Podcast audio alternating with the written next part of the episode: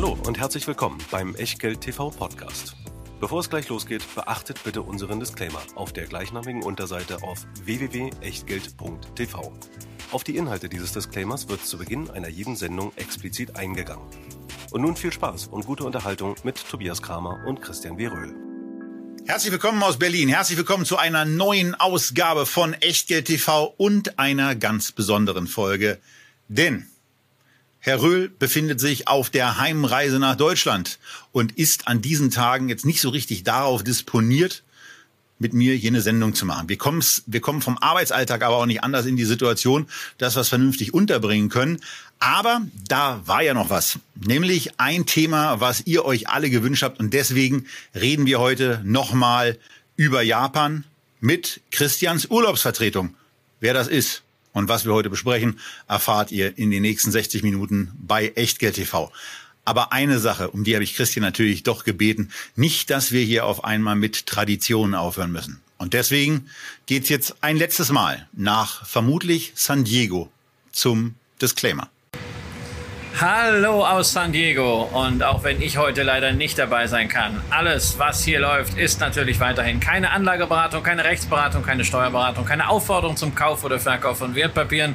Tobias und Jonathan tauschen sich aus über japanische Aktien und was ihr daraus macht oder eben nicht, das ist ganz allein euer Ding und damit auch euer Risiko. Und jetzt auf die andere Seite des Pazifiks, zumindest inhaltlich nach Japan.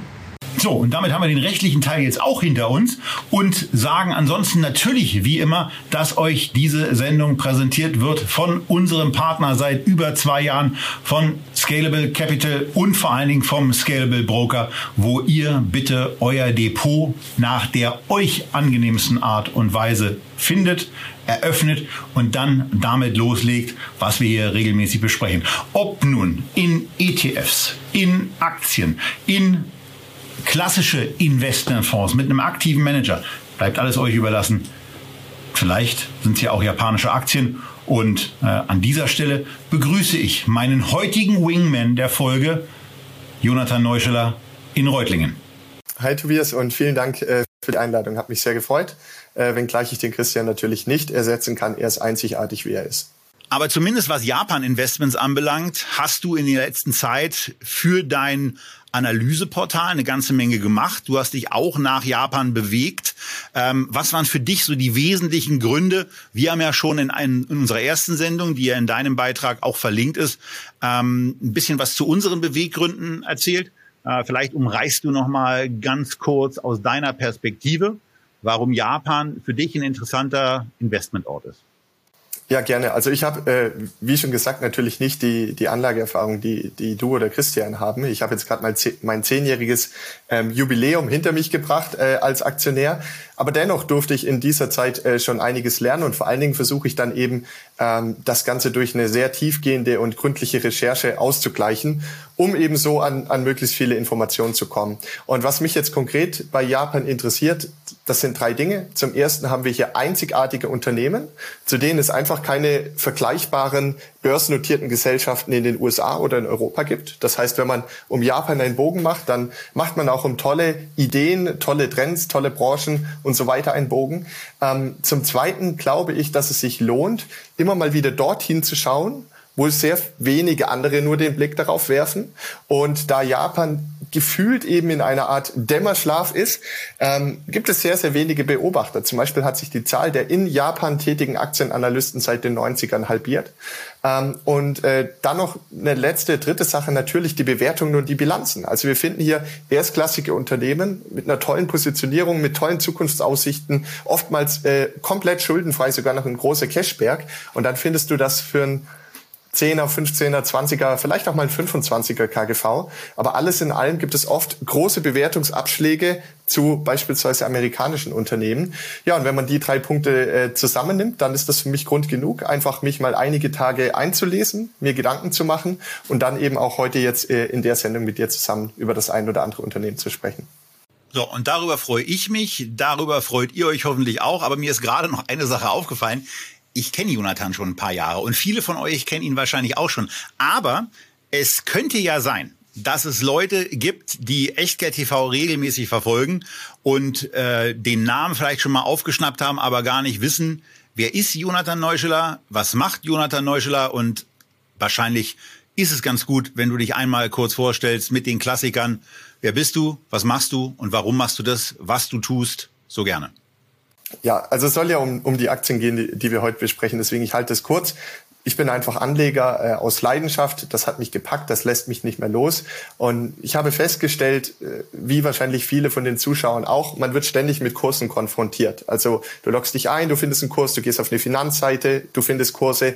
Ähm, überall geht es immer um Kursveränderungen. Und das hat bei mir zu einer Nerv Nervosität geführt. Äh, man wird gierig, man wird ängstlich etc. Und eigentlich ist eine Aktie aber kein Spekulationsobjekt wie ein Wettschein, ähm, äh, den man auf einem Fußballspiel äh, oder so äh, eben einlöst, sondern es ist eine Beteiligung an Unternehmertum. Und deswegen versuche ich eben meine Anlagestrategie unter der, der Überschrift des unternehmerischen Investierens ähm, zu, zu beschreiben. Und seitdem bin ich auch relativ ruhig und sicher geworden und schaue eben auf die eigentlichen Themen, die hinter den Aktien stecken. Also Cashflow, Wachstum des Cashflows, Sicherheit des Cashflows, Bewertungsniveaus und natürlich auch Bilanzenmanagement etc. Ja, und das ist halt die Strategie und da, darüber berichte ich dann eben auf dem äh, Blog abilitato.de ähm, und möchte da eben die, die Leser mitnehmen auf meine Reise, wenn ich mir Unternehmen anschaue und freue mich dann natürlich auch immer über Kommentare oder, oder Sichtweisen, die auch von mir abweichen und so kann ich dann auch wieder ähm, dazulernen. Ja, das ist eigentlich alles, worum es sich dreht. Ähm, ich bin auf der Suche nach, nach äh, spannenden Unternehmen und lasse die, die Leser daran teilhaben, so wie ihr das ja auch macht. So, und das, das Schöne ist, das kann man eben aus äh, sämtlichen Locations dieser Welt machen. Du machst das Ganze aus deiner, deiner Heimat in Reutlingen und äh, genießt da regelmäßig auch die langen Möglichkeiten äh, zu Spaziergängen und an der frischen Luft zu sein. Äh, wir machen das aus Berlin mostly, ähm, aber dann eben auch mal bei dem einen oder anderen internationalen Aufenthalt. Eine Sendung aus Japan, über Japan wäre auch nochmal was ganz Schönes. Äh, das kriegen wir heute einfach nicht mehr hin. Aber wir sind zum dritten Mal dort. Wir haben das Thema erstmals äh, vor ein paar Wochen gemacht. Also nicht zum allerersten Mal Japan, ähm, aber äh, zum ersten Mal in diesem Jahr wieder, dass wir gesagt haben, also warum macht Japan aus unserer Sicht Sinn? Welche ETF-Möglichkeiten gibt es da eigentlich? Ist eine Folge, auf die ihr zurückgreifen könnt. Dann haben wir eine Aktienfolge gemacht, nach der aber auch in den Kommentaren einiges aufgetaucht ist, wo ihr noch mal was zu hören wolltet. Und ähm, ich denke, dass äh, einige der Aktien, die dort genannt wurden, hier heute mit dabei sind. Wenn euch danach immer noch was fehlt, kommentiert sie gerne einzeln, sprecht sie gerne einzeln mal an unterhalb der Sendung in den Kommentaren, in den normalen Kommentaren. Für den zentralen Kommentar haben wir diesmal ein Spezialthema, kommen wir am Ende der Sendung zu. Aber seid bitte einfach so gut und sagt uns, äh, was euch möglicherweise noch fehlt. Und je nachdem, wie viele Daumen eine Aktie dann bekommt, können wir auch sehen, dass da spezielles Interesse da ist. Aber Jonathan, eigentlich hast du ja auch vorgeschlagen, dass wir aufgrund der Wärmesituation, äh, die dich ja momentan in Reutlingen auch ereilt, die Sendung über ein, unter ein anderes Thema stellen können. Denn wir können vieles, was wir heute besprechen, unter dem Themengebiet Klimawandel aufhängen und äh, fangen damit etwas an, äh, mit einer Aktie an, die im Bereich der Klimaanlagen sehr gut aufgestellt, die im Bereich der Wärmepumpen gut aufgestellt ist. Naja, und je nachdem, wie es mit dem Klimawandel so weitergeht, brauchen wir möglicherweise beides. Erstmal die Klimaanlagen, um unsere Räumlichkeiten runterzukühlen, dann parallel dazu aber auch noch die Wärmepumpen, um sehr effizient Strom und Heizungsmöglichkeiten dann auch, äh, also um Strom günstig zu nutzen und gute Heizungsmöglichkeiten zu haben und noch einige andere Sachen macht, die Daikin Industry äh, bereitstellt. Und vielleicht führst du einfach mal kurz in diese Firma ein, die wir vom Chart her, wenn wir das Video haben, vor sich sieht und den ihr ansonsten in den Unterlagen in der Echtgeld TV Lounge findet. Ja, klar, gerne. Also ich versuche immer ähm, mal 10 oder 20 oder auch 30 Jahre nach vorne zu blicken. Natürlich wird das Bild dann unscharf, aber es gibt doch gewisse Entwicklungen, gewisse Trends, die sich abzeichnen mit hoher Wahrscheinlichkeit. Und einer davon ist ganz klar der Klimawandel. Ähm, es wird wärmer auf dieser Welt und die Politik hat das Problem erkannt, hat äh, ein Pariser Klimaabkommen geschlossen. Es gab davor auch schon andere Abkommen. Und dies, das sieht eben vor, dass wir bis zum Jahr 2050 Deutschland möchte, glaube ich, schon einige Jahre früher CO2-neutral werden. Aber das ist das große Ziel. Das heißt, wir müssen bis dahin in den nächsten 20 bis 30 Jahren viel ändern. Vor allen Dingen müssen wir den CO2-Ausstoß auf null ähm, bekommen. Und das Thema ist, dass 40 Prozent des CO2s in Gebäuden entsteht. Äh, hauptsächlich bei der Heizung. Das heißt, wir haben hier einfach ein, eine sehr, sehr große CO2-Schleude. Wir haben in Deutschland einen alten äh, Gebäudebestand und da müssen wir ran. Und ähm, wir merken gleichzeitig auch die Abhängigkeit von ähm, ja, Gas, das wir aus Russland äh, bezogen haben, äh, die extrem hohen Energiepreise, die jetzt entstanden sind aus dieser Abhängigkeit oder Ausnutzung der Abhängigkeit.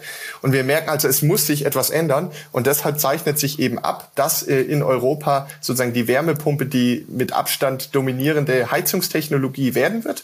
Und äh, da wird eben zum Beispiel für den deutschen Markt erwartet, dass wir von 150.000 Einheiten, die im letzten Jahr abgesetzt wurden, in Richtung 500.000, vielleicht sogar in Richtung eine Million pro Jahr laufen in den nächsten äh, 10 bis 20 Jahren. Das heißt, da entsteht ein sehr, sehr großer Markt. Man darf auch nicht vergessen, eine Wärmepumpe kostet etwa 10.000 Euro. Also in Europa gesehen entsteht da ein 10, 20, 30 Milliarden großer Markt, der über viele Jahre hinweg stark wachsen wird. Und da hat sich eben Daikin Industries als japanisches Unternehmen als Marktführer in Europa positioniert. Und die haben jetzt sehr große ähm, Investitionsentscheidungen bekannt gegeben und da sieht es eben einfach so aus, dass sie da weiter stark wachsen können. Aber sie sind äh, gleichzeitig eben auch in der, in der Klimatisierung tätig. Also das heißt ja eigentlich eher Regelung der Temperatur. Wir sehen das immer als Kühlen. Das äh, bedeutet genauso sehr das Heizen. Deswegen ergibt es auch Sinn mit den Wärmepumpen. In vielen anderen Ländern, darunter beispielsweise Indien, steigen die Temperaturen an. Und wenn jetzt auch die Löhne dort nach oben klettern über die Jahre, weil das Land einfach einen wirtschaftlichen Aufstieg erlebt, dann gibt es eine sehr, sehr hohe Nachfrage, wenn das bezahlbar wird, nach äh, Klima Klimaanlagen. Das heißt, da gibt es auch eine Prognose, dass sich die Zahl der weltweit äh, installierten Klimaanlagen bis zum Jahr 2050 etwa verdreifachen wird auf dann sechs Milliarden Geräte. Und auch in diesem Markt ist äh, Daikin dort sogar weltweit gesehen der Marktführer. Ähm, das heißt, bei dem Unternehmen geht es immer darum, irgendwie die äh, Lebensqualität zu erhöhen, indem die Temperatur, aber auch die Luftqualität durch Luftfilter in den Räumen sichergestellt wird und das Ganze eben so, so klimaneutral wie möglich. Ähm, es ist natürlich so, dass wenn man eine Wärmepumpe einsetzt, dass dann Strom verbraucht wird. Und der ist heute noch nicht 100% CO2-neutral mit Ausnahme von, glaube ich, Norwegen und wenigen kleinen Regionen und Ländern. Ähm, aber man hat eben den Vorteil als Konsument, dass man dann nicht selbst investieren muss, sondern dass der, der Strommix sich ja über die Jahre verändert hin zu einem zunehmend CO2 neutraleren Strommix und so hat man dann eigentlich privat äh, vorgesorgt, wenn man sich so eine Wärmepumpe anschafft. Ja, das ist so die Entwicklung und das Unternehmen und deshalb eigentlich eine Möglichkeit, um mal von dem ja, Megatrend Klimawandel äh, und auch letztlich des äh, Aufhaltens des Klimawandels sich als äh, Aktionär zu positionieren. Das kann man, glaube ich, über viele, viele Jahre begleiten. Und deswegen habe ich mir eben ja die Aktie mit dir zusammen mal ausgesucht. Da gab es ja auch schon ein großes Interesse im Kommentarbereich. Ja, und das ist so das, äh, was ich da sehe und weshalb ich sie für spannend halte. So, ganz wichtig bei Daikin auch, und das ist etwas, was nicht so unbedingt normal ist, dass ein großer Teil des Umsatzes schon mal nicht mehr in Japan stattfindet.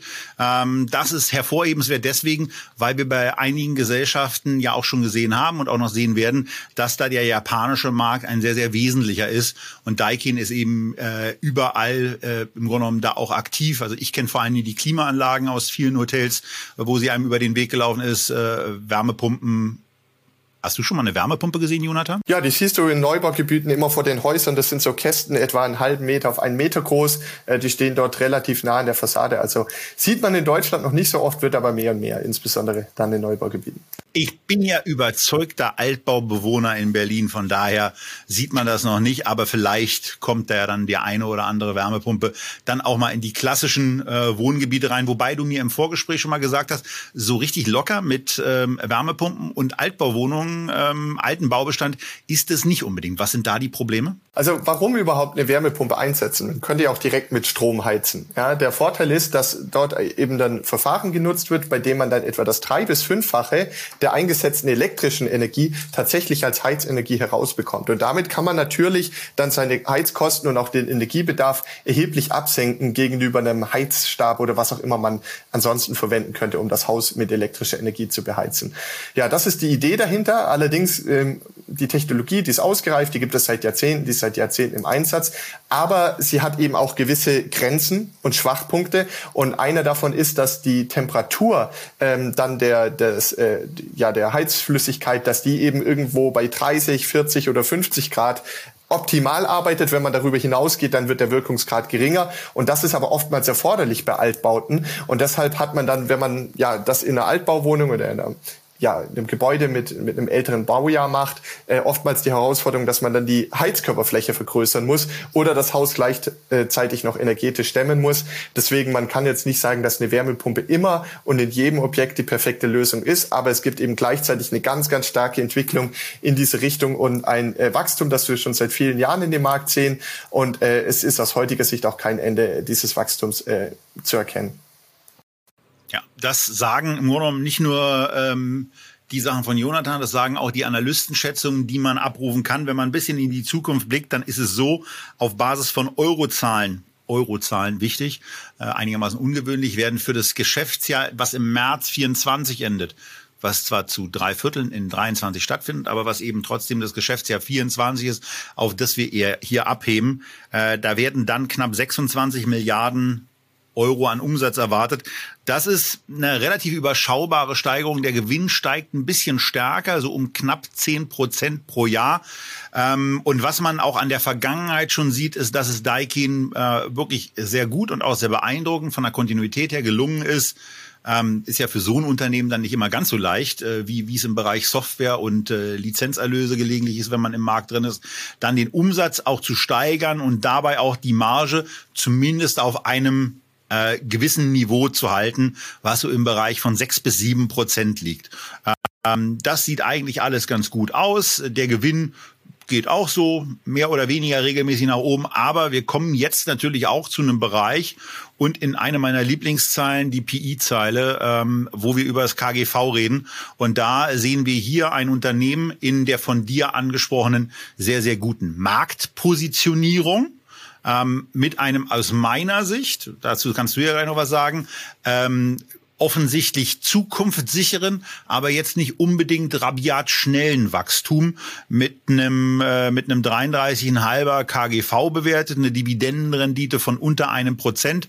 Ähm, ist ja heute auch nicht so ganz untypisch für die Unternehmen, die auch noch kommen werden, dass wir sehr niedrige Dividendenrenditen hier mit dabei haben, im Gegensatz zu der Dividendensendung, die Christian und ich letzte Woche für euch aufgenommen haben. Aber hier ist es so, dass mir diese Aktie einfach ein ganzes Stück äh, zu teuer erscheint und äh, wir in der Vergangenheit bis 2019 ja im Grunde auch schon gesehen haben, dass man die Aktie auch gut und gerne mal für einen 20er KGV bekommt.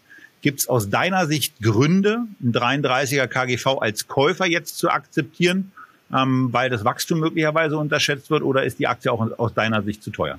Ja, also äh, das muss sich muss natürlich immer jeder für sich selbst äh, beantworten, ob die zu teuer ist. Ich glaube, wenn wir uns mal ein bisschen davon lösen, äh, wo das Unternehmen heute steht und mal überlegen, wo es in 10 und 20 Jahren stehen könnte, dann sehe ich das schon aus fundamentaler Sicht. Ähm, ja, ein Szenario, in dem sich die Ertragskraft schon stark erhöhen kann. Aber gleichzeitig sind die Wachstumsraten auch begrenzt. Das ist eben ein, ein Geschäft, in dem was produziert werden muss, in dem etwas hergestellt werden muss, in dem auch der Vertrieb funktionieren muss. Und das ist natürlich was anderes wie bei Microsoft. Und man muss bei Äpfel-Birnen-Vergleichen immer sehr, sehr vorsichtig sein. Aber Microsoft ist ein Unternehmen mit sagenhafter Bilanz, äh, mit sehr geringer Kapitalbindung und auch mit einem zweistelligen Wachstum, wahrscheinlich sogar mit einem stärkeren Wachstum. Und trotzdem ist das KGV nicht einmal höher von Microsoft. Ja, das heißt, hier könnte es schon sein, dass die Aktie ja von der Bewertung auch im historischen Vergleich gerade einfach ein bisschen ausgereizt ist.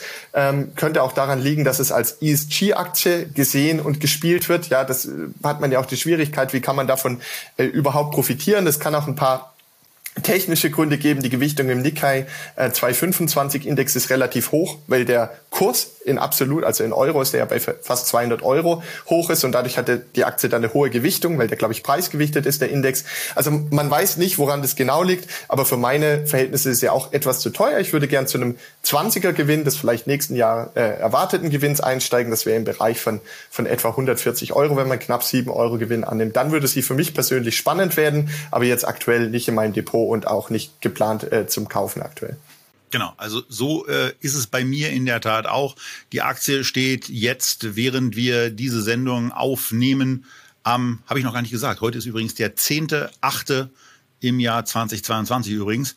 Ähm, aber die Aktie steht, während wir das Ganze aufnehmen, so bei knapp 176 Euro. Ich hatte mir vorher aufgeschrieben 135. Jonathan ist bei 140.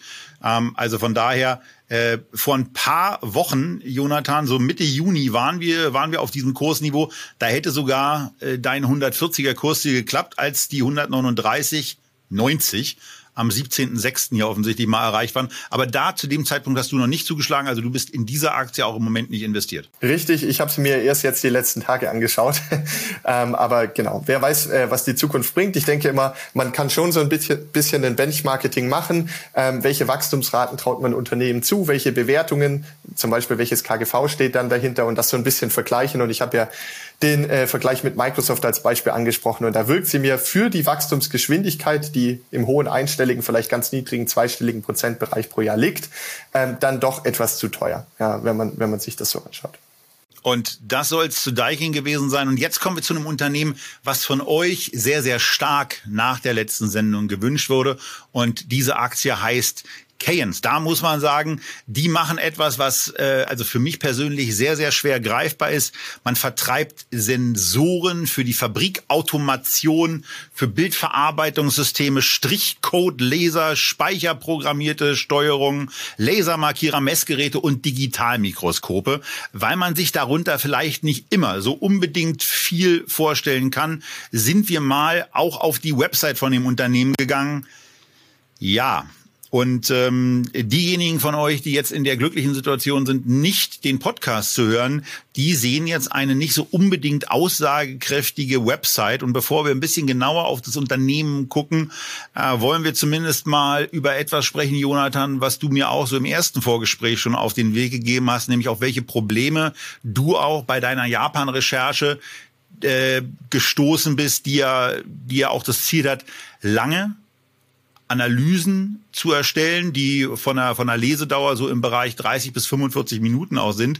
Und dass es dann so ein bisschen schwierig wird, wenn man solche, wenn man solche Schriftzeichen sieht und möglicherweise der japanischen Sprache nicht mächtig ist.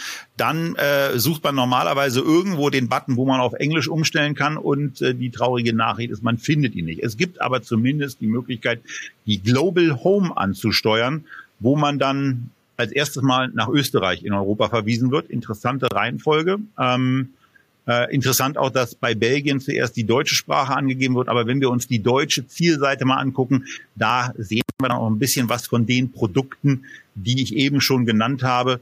Na gut, ich kann mir, also ich bin mir sicher, dass Leute, die Ingenieurswissenschaften studiert haben, damit viel, viel mehr anfangen können als, als ich, wahrscheinlich auch mehr als du, Jonathan.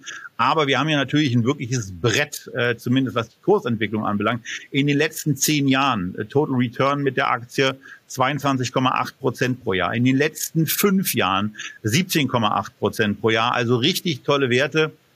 Ähm, und im letzten Jahr, in den letzten zwölf Monaten, ging es dann eben auch mal ein Stück runter. Äh, hier haben wir den Aktienkurs in Euro, der von knapp 600 äh, dann zunächst mal auf etwas über 300 gefallen ist und jetzt noch bei 400 äh, steht. Aber bezogen auf den 12-Monats-Vergleich ist es eben äh, 17,5. Aber bezogen auf den Höchstkurs immerhin ein Drittel an Wert verloren. Und trotzdem, Jonathan, ist uns die Aktie äh, Biden eigentlich trotzdem noch zu teuer, oder? Ja, also auf den ersten Blick wirkt sie sehr teuer. Ähm, ich gebe ehrlich zu, das ist jetzt nicht die Aktie, bei der ich mich wohlfühle, bei der ich auch ein griffiges Gefühl für die Werttreiber habe und erkennen kann oder glaube, dass ich für mich erkennen kann, wie gut das Unternehmen positioniert ist. Ich glaube, es ist einfach ein Spezialfall für die Leute, die beruflich eh schon in genau diesem Markt drin sind und dann auch wissen, wie gut die Produkte von diesem Unternehmen sind im Vergleich zur Konkurrenz, wie stark die Wachstumsaussichten sind. Ähm, ich traue mir das nicht zu, deshalb ist sie für mich einfach kein ähm, ja, Fall, um sie mir näher anzuschauen, auch nicht äh, äh, um sie ins Depot zu kaufen, logischerweise dann. Ähm, ja, also das ist ein Fall, äh, da muss man sich einfach, da muss man das Verständnis haben, vielleicht berufsbedingt äh, mit dem Produkt in Kontakt kommen und dann kann man das auch einschätzen, wie es da weitergehen kann in Zukunft, wie stark die Wachstumsraten sind. Die Gewinnmarge äh, auf EBIT-Ebene bei 55 Prozent, das ist mehr als beeindruckend. Für mich ist es nichts äh, außerhalb meines äh, Kompetenzradius. Ähm, ich weiß nicht, wie du das siehst, Tobias, aber für mich ein Fall für, für Next äh, oder weiter zur nächsten Aktie. Ja, der, der Punkt ist eben, der Punkt ist eben der, dass es, dass es sehr, sehr schwer ist, äh, sich bei einer, bei einer Website, die im Wesentlichen auf Japanisch gehalten ist, in einem Bereich, wo man sich nicht unbedingt heimisch fühlt, einzuarbeiten. Was man über das Unternehmen rausfindet, da ist es dann schon so, dass es wirklich interessant ist, dass die Kunden aus der Automobilindustrie, aus der Metallverarbeitung, aus der Halbleiter, aus der Elektronikindustrie kommen, aus dem, aus dem Lebensmittelbereich, also überall, wo Sensoren da sind, ähm, da, da, da werden diese Produkte gebraucht. Und also auch wenn man jetzt hier weiter reinguckt und sich die Umsatzzahlen anguckt und einfach mitverfolgt, was da, äh, was da passiert, in welchen, in welchen Dimensionen äh, sich hier auch Sachen nach oben entwickeln.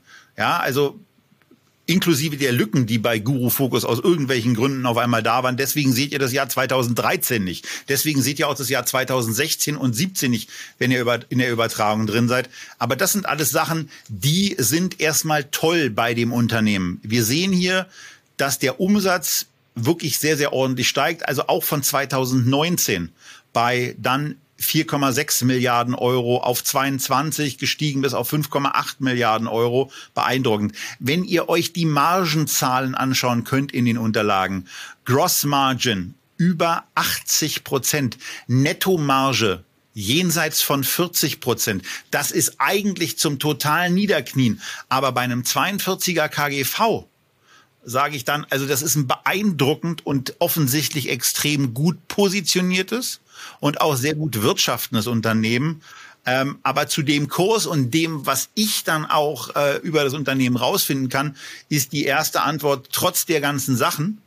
Äh, erstmal, ich kann diese Aktie nicht kaufen ähm, und ich würde mich total darüber freuen, wenn wir den ein oder anderen auch gerne wieder mal längeren Kommentar zu diesem Unternehmen, was es so einzigartig macht, bekommen, aber auch dann bitte erklärt bekommen, warum und da muss ich ein bisschen sagen, um Gottes Willen, äh, denn aus Sicht von jemandem, der anlegt, aus aktueller Sicht, dieser Kurs eine, eine gute Möglichkeit ist, die Aktie zu kaufen.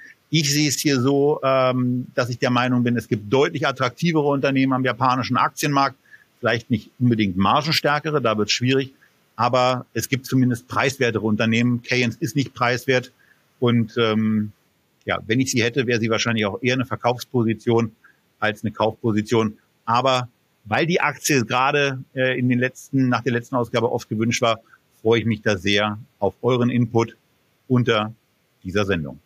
Das sehe ich genauso. Ähm, würde mich natürlich auch freuen, wenn dann tatsächlich der eine oder andere Kommentar kommt. Ich habe im Internet viele posi positive Kommentare von Anwendern der Produkte von von Keyens äh, gelesen, aber ähm, wäre interessant, da noch die eine oder andere Erläuterung zu erfahren. Jetzt äh, dann zum nächsten Wert, bei dem, bei dem wir vielleicht ein greifbares Gefühl haben, Tobias, weil wir es auch immer mal wieder schon in den Händen gehalten haben. Äh, also du und ich jetzt wohl eher weniger, aber viele unserer Zuschauer gehe ich davon aus, äh, dann doch. Äh, wir sprechen jetzt über Makita. Das ist einer der weltweit führenden Anbieter von Elektrowerkzeugen, so etwas wie Bohrmaschinen, ähm, Sägen oder auch äh, Rasenmähern, das geht also auch in den Gartenbereich äh, weiter. Äh, oder natürlich auch der Klassiker, das äh, Makita Baustellenradio.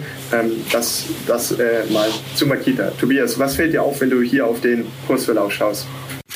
Na, vor allen Dingen, dass es einfach mal richtig runtergeht und dass man hier einen Kurs in, in Euro hat, der von über 50 Euro auf unter 25 gefallen ist. Also eine Aktie, die sich mal vielleicht nicht sang- und klanglos, aber halbiert hat. Und dann guckt man auch noch in die Zahlen und man sieht total spannende Sachen. Also bei ein paar Zahlen sind Dinge aufgeführt wie sehr kontinuierliches Umsatzwachstum in tollem Bereich. Da merkt man dann eben auch, dass das ganze Home Improvement, Heimwerkern, ob nun selber oder durch Unternehmen die dann eben auch mit mehr Aufträgen, mehr Bohrmaschinen und andere Elektrowerkzeuge auch, die Makita auch macht. Also die, die sind da eben, die sind eben der weltweit größte Hersteller von Elektrowerkzeugen. Also das äh, kann man ja auch mal sagen. Äh, dieses Unternehmen ist da richtig dick aufgestellt. Auch da über 80 Prozent der Umsätze außerhalb Japans, aber mit einem Fokus für professionelle, ähm, die auf Langlebigkeit äh, angewiesen sind, auch bei den Geräten, die auf Qualität angewiesen sind. Und naja, sagen wir mal so, eine Bohrmaschine kaufst du normalerweise nicht alle drei Monate, sondern hoffentlich im professionellen Einsatz. Ich will nichts Falsches sagen. Aber man sieht, ein einen beeindruckenden Umsatzanstieg. Man sieht eine verhältnismäßig gleichbleibende, ja, die Marge war auch schon mal über 10 Prozent, äh, jetzt ist sie eben knapp unter 9 Prozent. Das ist so ein kleiner, so ein kleiner Initiator dessen, was gleich kommt. Äh, denn im letzten Quartal, im, das heißt im letzten Geschäftsquartal auch des Jahres 22, da sank die Marge auf unter 7 Prozent. Ähm, und obwohl diese Aktie jetzt mit einem sehr günstig wirkenden KGV von 13,5 notiert, haben wir hier eine Situation, ähm, wo Jonathan reingekommen ist und etwas hat, was wir so eben äh, auch noch nicht hatten. Denn in dem Moment, wo ich die, wo ich die Zahlen bringe, wo ich ein paar Zahlen in die Folie habe, hat Jonathan jetzt noch eine Folie ergänzt. Und die macht vor allen Dingen deutlich auf Basis der Zusatzzahlen, die von Jonathan geliefert werden, bereitgestellt von Ticker, einem anderen äh, Informationsportal, dass es da ein klitzekleines Problem gibt, was in der Gewinn- und Verlustrechnung beziehungsweise in der Lagerhaltung dieses Unternehmens lauert. Und das schauen wir uns jetzt mal ein bisschen genauer an, Jonathan. Ja, also, was wir hier sehen, das ist absolut äh, auffällig, äh, etwas, was ich so in dieser Art noch nie beobachtet habe. Und zwar, wir sehen ein extrem starken äh, Aufbau des äh, Warenbestands im Verhältnis zum äh, Umsatz. In der Vergangenheit äh, lag der Warenbestand immer beim etwa eins bis eineinhalb bis zweifachen Umsatz. Jetzt aktuell liegen wir beim fast dreifachen Quartalsumsatz. Und das zeigt einfach, dass die Lager erdrückend voll sind. Das ist natürlich teilweise gerechtfertigt und auch äh, wichtig, denn äh, wir haben gestörte Lieferketten und Makita muss lieferfähig bleiben. Aber zum anderen natürlich auch eine große Gefahr, weil wenn jetzt die Nachfrage sich wieder abschwächt und genau genau das hat eben der amerikanische Konkurrent Stanley Black Decker äh, mit Bekanntgabe der Quartalszahlen ähm, vermeldet, dann haben wir jetzt hier eine riesige Überproduktion und die wieder abzubauen, das wird eben einige Quartale erfordern. Und deshalb kann ich mir gut vorstellen, dass die Makita-Aktie dieses Mal eben kein normales zyklisches Tief hat, sondern ein längeres und tieferes Tal durchgehen muss, bevor sich die Geschäftsentwicklung wieder erholt. Ja, warum? ist das Ganze passiert. Die Branche war mit äh, Beginn der Corona-Krise in eine extreme Boomphase gekommen. Andere Freizeitaktivitäten waren verboten oder nur eingeschränkt möglich. Das Geld war da, äh, weil man nicht in den Urlaub geflogen ist. Und es war auch de- notwendig, die Homeoffice äh, Homeoffices auszustatten, dass man da eben bereit ist, eben auch von zu Hause zu arbeiten. Und das hat für einen riesigen Boom gesorgt. Der hat sich jetzt abgeschwächt. Laut Stanley Black und Decker Management sogar unter 2019 jetzt im Juni die Nachfrage gewesen. Und wir haben diesen riesigen Warenbestand. Und deshalb zeichnen sich hier erst einmal einige sehr schwierige Quartale ab. In der Vergangenheit hat der Aktienkurs immer bei etwa minus 50 Prozent dann wieder gedreht. Und dann kam irgendwann die Erholung. Dieses Mal aufgrund des sehr hohen Warenbestands vielleicht ein etwas längeres Tief äh, zu erwarten. Ja, trotzdem, wenn wir hier nochmal auf den Aktienkurs blicken, dann können wir eben sehen, dass wir im Moment in der Phase sind, dass wir eine, dass wir deutlich mehr, also dass wir spürbar mehr als eine Halbierung haben. Und wenn wir auf den aktuellen Kurs hier schauen, der dann natürlich in Euro dargestellt wird, die Aktie war im September 21 im Hoch bei knapp über 54 äh, und ist jetzt unter 23. Wenn wir die Hälfte von 54 nehmen, dann wären das im Grunde genommen 27 Euro, wo dann der Kurs sein müsste, damit diese Halbierungsphase abgeschlossen ist. Und da können wir jetzt zumindest mal etwas probieren, was wir Preisalarm äh, bei Scalable nennen. Bei anderen Sachen heißt es einfach äh, Kurslimit. Wir gehen mal so auf 26,5 und lassen uns mal, das ist immerhin ein, Preis, ein Preiszuwachs von 14,8 Prozent, und lassen vielleicht mal einfach überwachen, ab wann dieser Kursalarm hier Alarm schlägt, damit wir dann auch sehen, dass wir möglicherweise auch, was die Marktstimmung anbelangt, in wieder positives Terrain kommen. Im Moment müssen wir dieses fallende Messer nicht nehmen. Aber wir haben eine auch historisch sehr günstig bewertete Aktie, von der wir aber dummerweise nicht so richtig wissen, wie sich diese Lagerbestandsabbauaktionen auswirken. Das können wir nicht einschätzen, aber auf historischer Basis ist es eben so, äh, sie ist günstig bewertet, äh, die, die Nettomarge ist jetzt nicht so stark zurückgegangen, dass man sich wirklich Sorgen machen muss. Selbst wenn sie mal auf sechs oder auf fünf Prozent zurückgeht, bleibt immer noch ordentlich was übrig und irgendwo wird der Kurs einen Boden finden und wir fangen jetzt einfach mal an, so bei 26,50 uns einen Alarm geben zu lassen und dann schauen wir einfach, ähm, ob wir ein kurzfristiges Update in den Sendungen machen, um euch da auch auf dem Laufenden zu halten.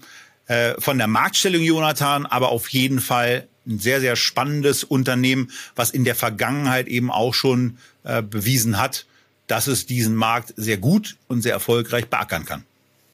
Ja, absolut. Also ähm, ich finde das eigentlich ein total spannendes Unternehmen. Es hält sich seit über 60 Jahren in diesem Markt. Der amerikanische Konkurrent Stanley Black Decker zahlt sogar schon seit 150 Jahren in jedem Jahr eine Dividende aus.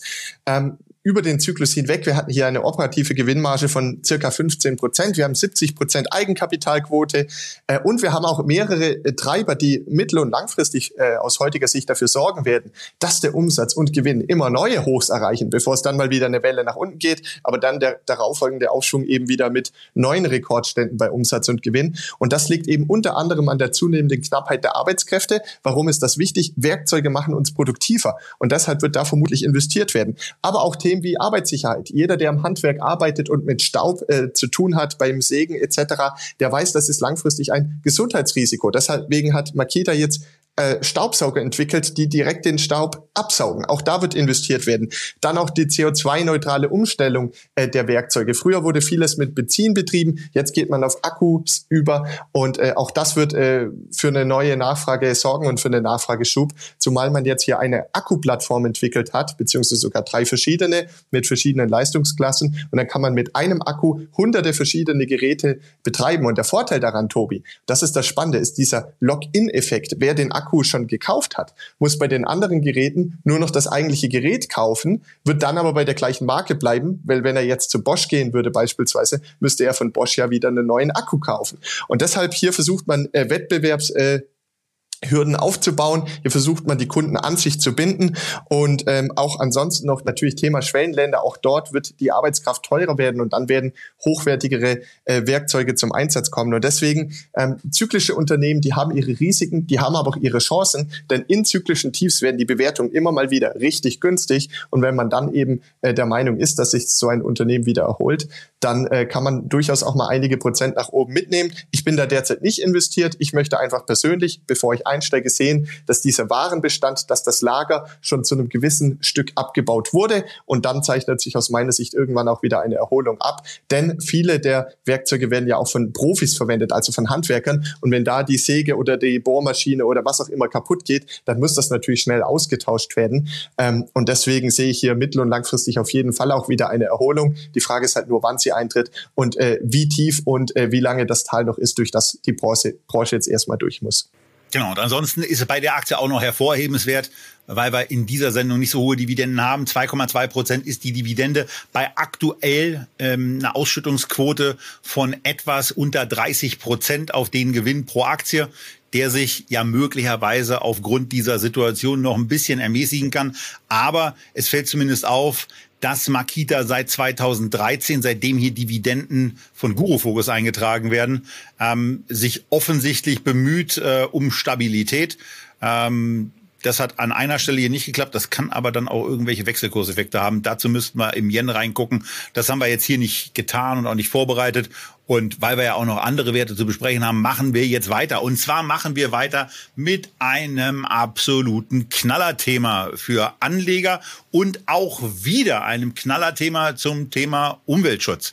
Ähm, äh, das Thema Klimawandel spielt hier auch komplett mit rein. Wir sind bei Wasserstoffen gelandet und Nippon Sanso war auch eine Unternehmung, die oft gewünscht wurde. Und da sind wir bei einem führenden Hersteller von, äh, Hersteller von Industriegasen. Und da denkt man natürlich sofort, Industriegase, Moment, da war doch was, da haben wir doch auch was. Und äh, ja, das ist so. Da haben wir was. Da haben wir lustigerweise auch eine ganz interessante Vermengung, weil ja Linde äh, vor, naja, etwas längerer Zeit jetzt schon, also vor über zwölf Monaten eine Übernahme getätigt hat ähm, und äh, lustigerweise die, diese Übernahme dann Auswirkungen hatte Jonathan, nämlich auf die, den Übernahme, auf das Übernahmeziel bei Praxair und Teile davon sind dann zu Nippon Sanson, ne, Nippon Sanso rübergewandert. Ja, so ist das. Also die Industriegasebranche, die äh, da ist eine stärkere Konsolidierung zu beobachten. Es gibt äh, vier Spieler, die einen immer größeren Marktanteil erreichen und sich eben durch Zusammenschlüsse verstärkt haben, ihre ähm, ja, ihre Marktmacht ausgebaut haben. Und da haben die Wettbewerbsbehörden dann bei dem Zusammenschluss von Praxair und Linde eben irgendwann gesagt, hey, ihr dürft nicht alles äh, zusammenführen in die neue Firma, ihr müsst gewisse Teile abgeben, damit ihr nicht zermächtigt werdet. Und genau da ist dann Nippon Sanso als Käufer eingesprungen, hat sowohl von Linde als auch von Praxair Assets in äh, den USA und in Europa übernommen. In den USA Teile des Wasserstoffgeschäfts von Linde, in Europa das klassische Geschäft mit Industriegasen äh, von Praxair. Und dadurch ist natürlich Nippon Sanso auch in eine ganz andere Umsetzung Umsatz, aber auch Ertragskraft hineingewachsen. Und deshalb als vierter Spieler, klar, wenn man jetzt mal so etwas wie die Gewinnmarge anschaut äh, oder die Umsatzhöhe oder die Marktkapitalisierung durchaus abgeschlagen. Aber das gilt eben auch für die Bewertung, Tobias. Und deshalb ist das jetzt auch die einzige Aktie der heutigen Sendung, die sich schon in meinem privaten Depot befindet. Ähm, und ich weiß nicht, wie du auf die Bewertung blickst. Du hast ja schon deine berüchtigte äh, äh Zahlentabelle geöffnet, Tobias. Äh, wie findest du die Bewertung der Aktie?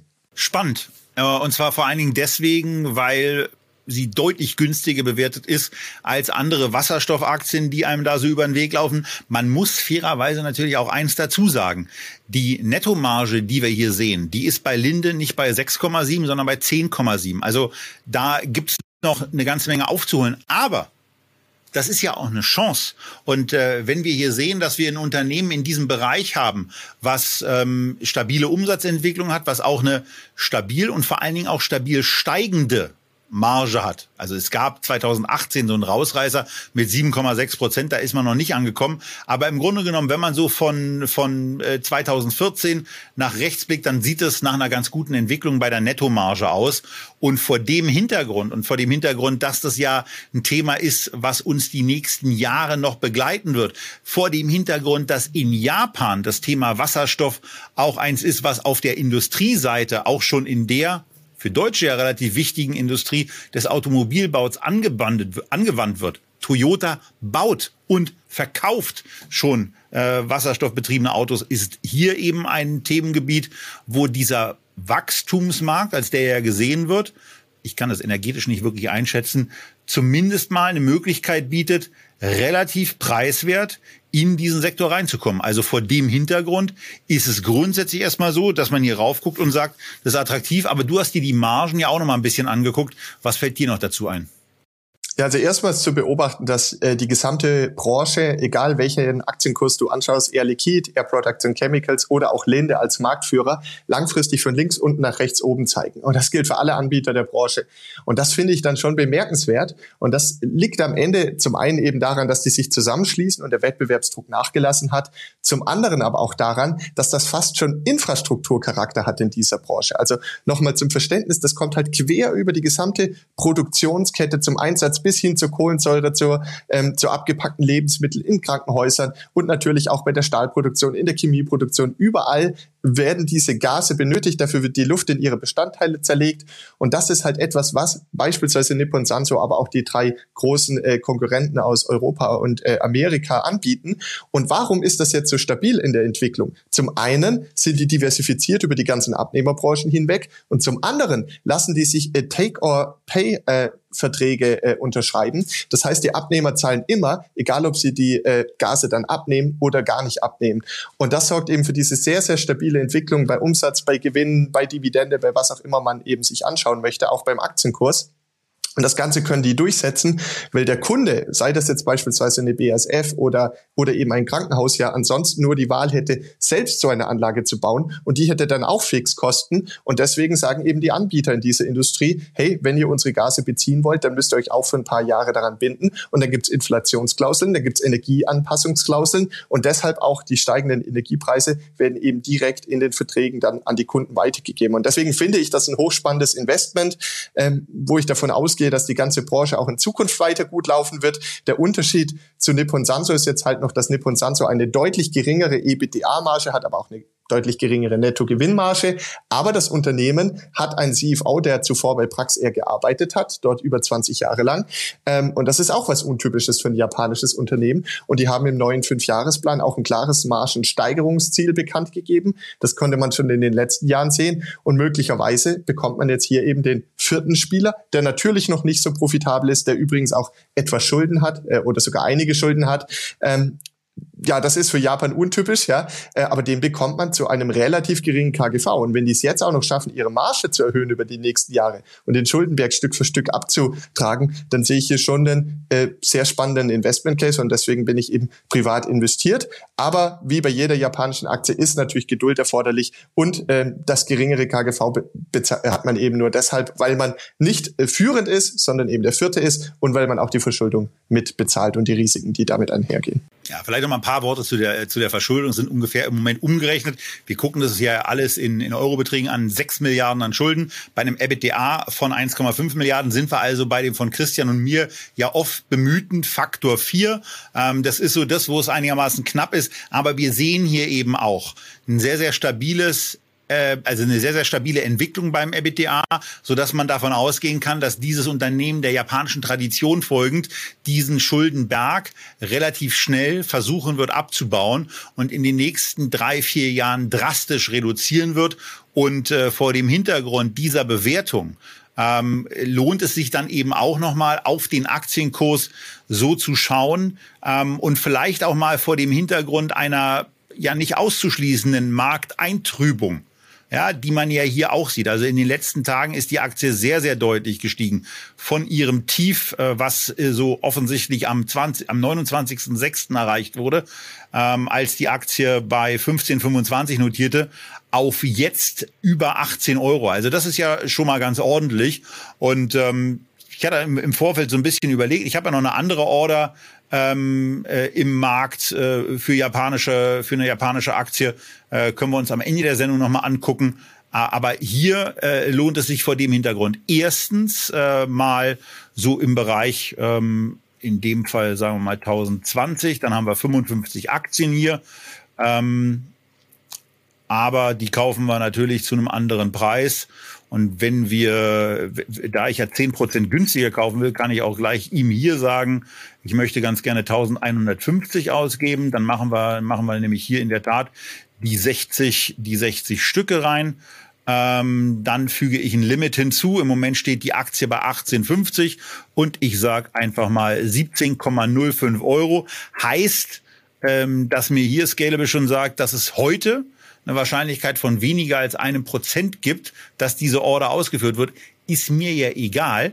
Äh, die muss ja gar nicht heute ausgeführt werden. Das reicht ja auch, wenn sie in einem Monat ausgeführt wird, falls die Märkte noch mal stärker nachgeben und falls sie das nicht tun, ja, dann müssen wir eben irgendwie auch noch mal sehen, ist es möglicherweise notwendig, Limite anzupacken äh, und auch anzupassen. Und ähm, vor dem Hintergrund jetzt einfach mal die Kaufeinstellung für ein Limit von 17 Euro und 5 Cent für die Nippon Sanso Aktie. Und damit kommen wir jetzt zur letzten Aktie des heutigen Tages. Und da hast du dir im Grunde genommen auch ähm, ja vorher schon in der Analyse etwas überlegt, was dankenswerterweise auch in der Kommentarspalte von euch extrem häufig genannt wurde, wo wir einen Geschäftszweig betreten der quasi ähm, ja das, das Musterbeispiel für Umweltschutz ist, nämlich äh, extrem umweltschonend sich fortzubewegen. Ob nun mit irgendwelcher Unterstützung oder ohne irgendwelche Unterstützung und nur mit eigener Muskelkraft. Damit reden wir natürlich über das Verkehrsmittel, was in Städten im Moment ähm, läuft wie geschnitten Brot. Wir reden über Fahrräder. Und wenn wir in Japan über Fahrräder reden, Jonathan, dann gibt's ja eigentlich nur eine Aktie. Und äh, das spricht nicht nur für Japan, sondern das spricht ja auch für die Welt, denn wir reden über Shimano, die einen Marktanteil haben von 50, also von über 50 Prozent ähm, am Weltmarkt für das, was sie so alles herstellen. Und sie stellen eine ganze Menge her und sie stellen vor allen Dingen eine ganze Menge auch alleine her. Also so wie eine Tesla sich beispielsweise ja auch äh, auf die Fahnen schreibt, möglichst viel Eigenproduktion zu haben, die Produktionskette möglichst durchgehend bedienen zu können. So macht es auch Shimano und so erreichen sie A, 50 Prozent Weltmarktanteil und da kommen wir ja gleich noch zu, einen nicht ganz zu unterschätzenden Margeneffekt, den man so normalerweise auch nicht sieht. Ja, also es ist, ist wirklich, ähm, ja, also ich mich, als ich mir das Unternehmen angeschaut habe und Aktionär zu sein heißt ja auch Mitunternehmer zu sein. Da bin ich wirklich fasziniert gewesen, denn solche Kennzahlen, die siehst du nicht oft und auch eine so dominierende Stellung in einem globalen Markt, das ist wirklich Spitzenklasse. Ähm, und eben für mich ein weiterer Grund, warum man durchaus auch mal nach Japan schauen kann, wenn man sich äh, für Aktien interessiert, weil du findest einfach kein vergleichbares Unternehmen in den USA oder in Europa. Und deswegen wenn jede zweite Fahrradkomponente der Welt von äh, Shimano stammt und du eben daran glaubst, dass der Fahrradmarkt weiter wächst, was in der Vergangenheit der Fall war, dann kommt man an dieser Aktie nicht vorbei. Und was sind dann die Wachstumstreiber für den Fahrradmarkt? Zum einen das zunehmende Gesundheitsbewusstsein. Äh, wir sitzen fast nur im Büro rum den ganzen lieben langen Tag lang. Wenigstens den Weg zur und von der Arbeit so ein bisschen mit Bewegung äh, zu verbringen, ist auf jeden Fall gesund für den Körper. Dann natürlich auch das Thema Ressourcen und Platzverbrauch in Großstädten. Wir haben ja den Megatrend der Urbanisierung. Teilweise gibt es 10, 20, 30 Millionen Städte auf der Welt. Da kann nicht jeder ein oder zwei Autos fahren. Da müssen viele mit ÖPNV und mit Fahrrädern fahren. Und dann kann man die Städte Stück für Stück zurückbauen, die Straßen. Mehr Cafés, mehr Fußwege, mehr Radwege, mehr Parks. Und da wird das Unternehmen, denke ich, auch davon profitieren. Dann natürlich die Kostenkomponente. Autofahren wurde richtig, richtig teuer. Mittelklassewagen, wenn man alles reinrechnet, mehrere hundert Euro pro Monat, je nach Fahrleistung. Ein Fahrrad ein Zehntel davon würde ich mal schätzen. Gibt natürlich auch schon teurere Fahrräder. Ja, dann auch das Thema Bequemlichkeit. Denn durch das E-Bike äh, wird Fahrradfahren bequemer, auch wenn es bergauf geht und man kann weitere Strecken fahren, wenn man schneller unterwegs ist. Und dann haben wir noch als letzten Wachstumstreiber, dass aus einem Transportmittel, um günstig von A nach B zu kommen, bei immer mehr Konsumenten ein Lifestyle-Produkt wird, was dann durchaus mehrere tausend Euro kosten darf. Und in solche ähm, teuren äh, Lifestyle-Fahrräder lassen sich dann natürlich auch hochwertige und teure Komponenten hineinverkaufen. Und das spielt dann wiederum Shimano in die Karten. Und deswegen, wenn man sich hier mal die langfristigen Kennzahlen, aber auch den Aktienkurs anschaut, für mich wirklich ein Unternehmen, wo man auch, wenn man 10, 20 Jahre nach vorne denkt, äh, diese Wachstumstrends spielen kann und mit einem einzigen Unternehmen halt gleich die Hälfte der Fahrradbranche abdecken kann. Und das ist ähm, eine Situation, in die man nicht oft kommt als Aktionär. Ja, und man muss, man muss aber auch bei dem Unternehmen im Moment hervorheben, dass insbesondere im, im Dezember 21 ungewöhnlicherweise geendeten Geschäftsjahr ähm, ein, ein absoluter Peak da war. Also das sieht man eben auch bei so einem Unternehmen dann selten, dass es ein, ähm, ein Umsatzzuwachs von 40 Prozent gibt. Man konnte sich offenbar gar nicht vor Aufträgen retten. Das sieht man auch an einem sehr ungewöhnlichen Nettomargenausbau von unter 17 auf über 21 Prozent gestiegen. Also das erlebt man auch nicht alle Tage. Und trotzdem ist es so, dass das Unternehmen verhältnismäßig günstig bewertet ist mit einem, äh, mit einem 19er KGV auf Basis auch dieser Marktstellung, die Jonathan eben schon zum Ausdruck gebracht hat. Aber das hat auch einen Grund, äh, dass dieses, dass dieses Unternehmen auch im historischen Vergleich im Übrigen recht günstig bewertet ist. Denn der Ausblick auf die Zukunft, der ist nicht kurzfristig zumindest so rosig, wie Jonathan das auch eben äh, erstmal gesagt hat für die für die weitere Zukunft. Denn äh, kurzfristig und das ist ja auch deine Erwartungshaltung, wo du mit deinem Gefühl sogar unter die Umsatzerwartungen der Analysten für dich gehst, die für 21 einen leichten Umsatzrückgang, für 2023 aber einen Umsatzrückgang von knappen 10 Prozent gegenüber dem Peakjahr 2021 voraussagen. Ja, also es ist ähnlich wie bei Makita und wir merken das über so viele Branchen und Unternehmen hinweg, was für Auswirkungen und was für Spätfolgen wir immer noch durch die äh, Corona-Krise und die dadurch äh, ähm, durchgeführten Lockdowns etc. spüren. Es gab auch in dieser Branche einen extremen Boom, einen extremen Nachfrageanstieg, aber der Unterschied zu Makita und der Branche der Werkzeuge ist eben, dass Shimano darauf nicht mit einem Ausbau der Produktion reagiert hat. Deshalb gab es die extrem langen Lieferzeiten für Leute, die gerade Fahrräder kaufen möchten. Und deshalb sitzt man jetzt auch nicht auf einem riesigen ähm, Warenbestand, sondern ganz im Gegenteil kommt immer noch nicht hinterher mit der Produktion. Und das erklärt, weshalb jetzt auch das Jahr 2022 voraussichtlich nochmal ein neues Rekordjahr für Shimano wird. Gleichzeitig hat das Management im letzten äh, Quartalsbericht aber schon bekannt gegeben, dass sich die Nachfrage schon wieder etwas abschwächt, wieder etwas normalisiert in Richtung des 2019er Niveaus zurückfindet. Ähm, und äh, aber der Vorteil ist halt, wie gesagt, dass man die Kosten tief hält, dass man nicht in diese Überkapazität Kapazität hineingegangen ist. Und deshalb, glaube ich, wird auch sozusagen das Tal, das jetzt bevorsteht, viel, viel flacher und kürzer sein, als wir das in der Werkzeugbranche mit, mit beispielsweise Makita erleben. Und deswegen für mich eine interessante Firma. Bewertung wird eher teuer, aber man darf nicht vergessen, sie haben knapp 30 Euro net Cash pro Aktie und keine Schulden. Das heißt, man hat halt auch einfach so ein bisschen noch eine Sparkasse, die man miterwirbt anteilig. Ja, also das, das ist schon vor dem Hintergrund spannend. Ähm, und wir machen es hier vielleicht auch einfach mal so, dass wir uns das, was wir, was wir vorhin schon bei Makita auch gemacht haben, hier eben auch reinlegen, nämlich so einen Preisalarm und den einfach mal so äh, im Bereich von, naja, sagen wir mal zehn Prozent. Ähm, ich hatte mir vorhin ja aufgeschrieben, es gibt eine Gewinnerwartung von 8,50 Euro. Äh, die muss man natürlich auch noch um die Währungskursthematik so ein bisschen äh, großzügiger sehen. Mit einem 19er KGV versehen sind es 161,50 Euro. Deswegen finde ich den Kurs eigentlich ganz praktisch, ab dem man informiert werden kann, dass jetzt diese Aktie auf Basis des 2023er Gewinns, der erwartet wird, äh, mit einem 19er KGV notieren würde. Und ähm, das hat äh, hier einfach auch den Hintergrund, dass man bei der Aktie auch hier jetzt gerade im Zuge der Erholung gesehen hat, dass sie sich von ihren Tiefsständen bei, wo waren wir im Tief? Na, bei 144,20 eben auch deutlich erhöht hat. Wir sollten die Märkte also nochmal nachgeben, ist es gar nicht so unwahrscheinlich, dass man zu diesen 160 möglicherweise auch ausgeführt werden kann. Und vielleicht sind wir ja dann in der Situation, dass wir dann schon ein Quartal weiter sind, dass die Quartalszahlen hier auch eingearbeitet sind.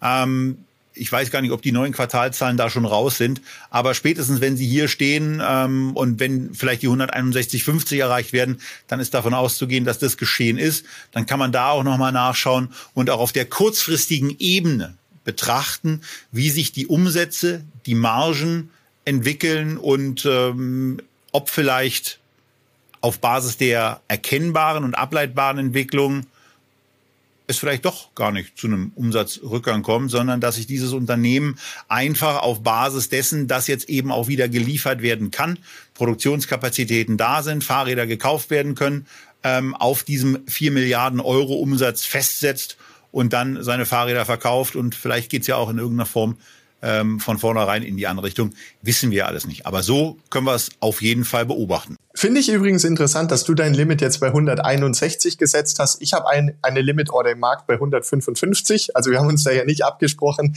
Äh, wieder ein äh, ähnliches Preisniveau. Und ja, meine einzige Beobachtung ist halt, dass es in vielen Branchen nach dem Corona-Boom jetzt doch zu einer Rückkehr der Nachfrage oder einer Normalisierung der Nachfrage zurück auf alte Wachstumspfade kommt. Egal, ob das Payment ist, Online-Gaming ist, Technologie und so weiter äh, oder die Werkzeugbranche. Und ich bin mir nicht ganz sicher, ob die Fahrradbranche da wirklich wirklich eine Ausnahme bilden wird. Aber das ändert nichts daran aus meiner Sicht, dass die langfristigen äh, Treiber für die Unternehmensentwicklung, dass die intakt sind. Ja, und was die nächsten Quartale passiert, ich bin da immer total schlecht darin, ähm, das einzuschätzen, ob jetzt ein Unternehmen seine Quartalszahlen übertreffen wird oder verfehlen wird.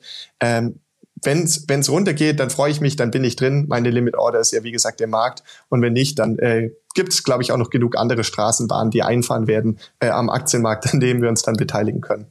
Ja, und ansonsten äh, bleibt natürlich ein Hinweis nicht aus.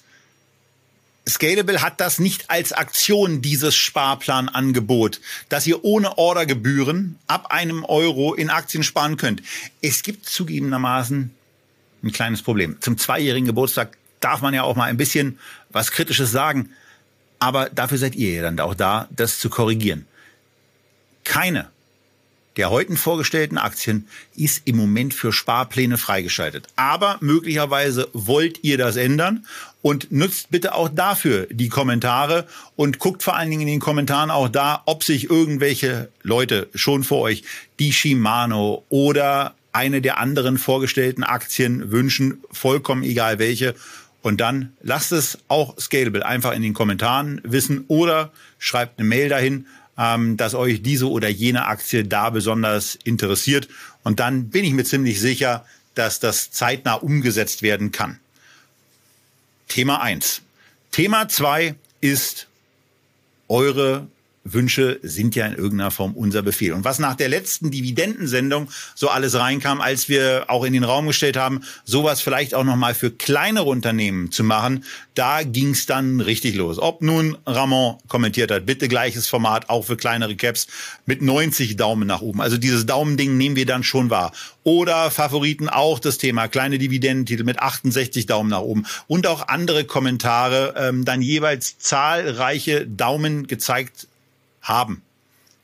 Das ist eine Aussage, der wir uns annehmen werden. Von daher werden wir jetzt etwas machen, wo wir mal ein bisschen dieses Feld auch intensiver beackern werden. Und dafür ist der zentrale Kommentar dieser Sendung, wo wir ohnehin auch im ersten Kommentar, den wir anpinnen, immer auch ähm, die, die Timestamps ja mit drin haben. Aber in diesem Kommentar ist auch die Frage, diesmal mit integriert, dass ihr uns bitte dort euren Favoriten reinschreibt. Und jetzt bitte weiterhin zuhören, denn ähm, es wird wichtig.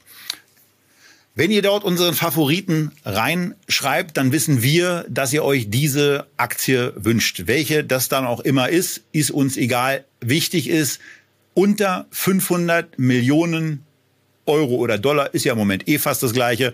Unter 500 Millionen Dollar oder Euro sollte die Marktkapitalisierung sein. Und dann guckt ihr bitte auch, bevor ihr irgendwas reinschreibt, ob diese Aktie, die ihr nennt, schon genannt wurde.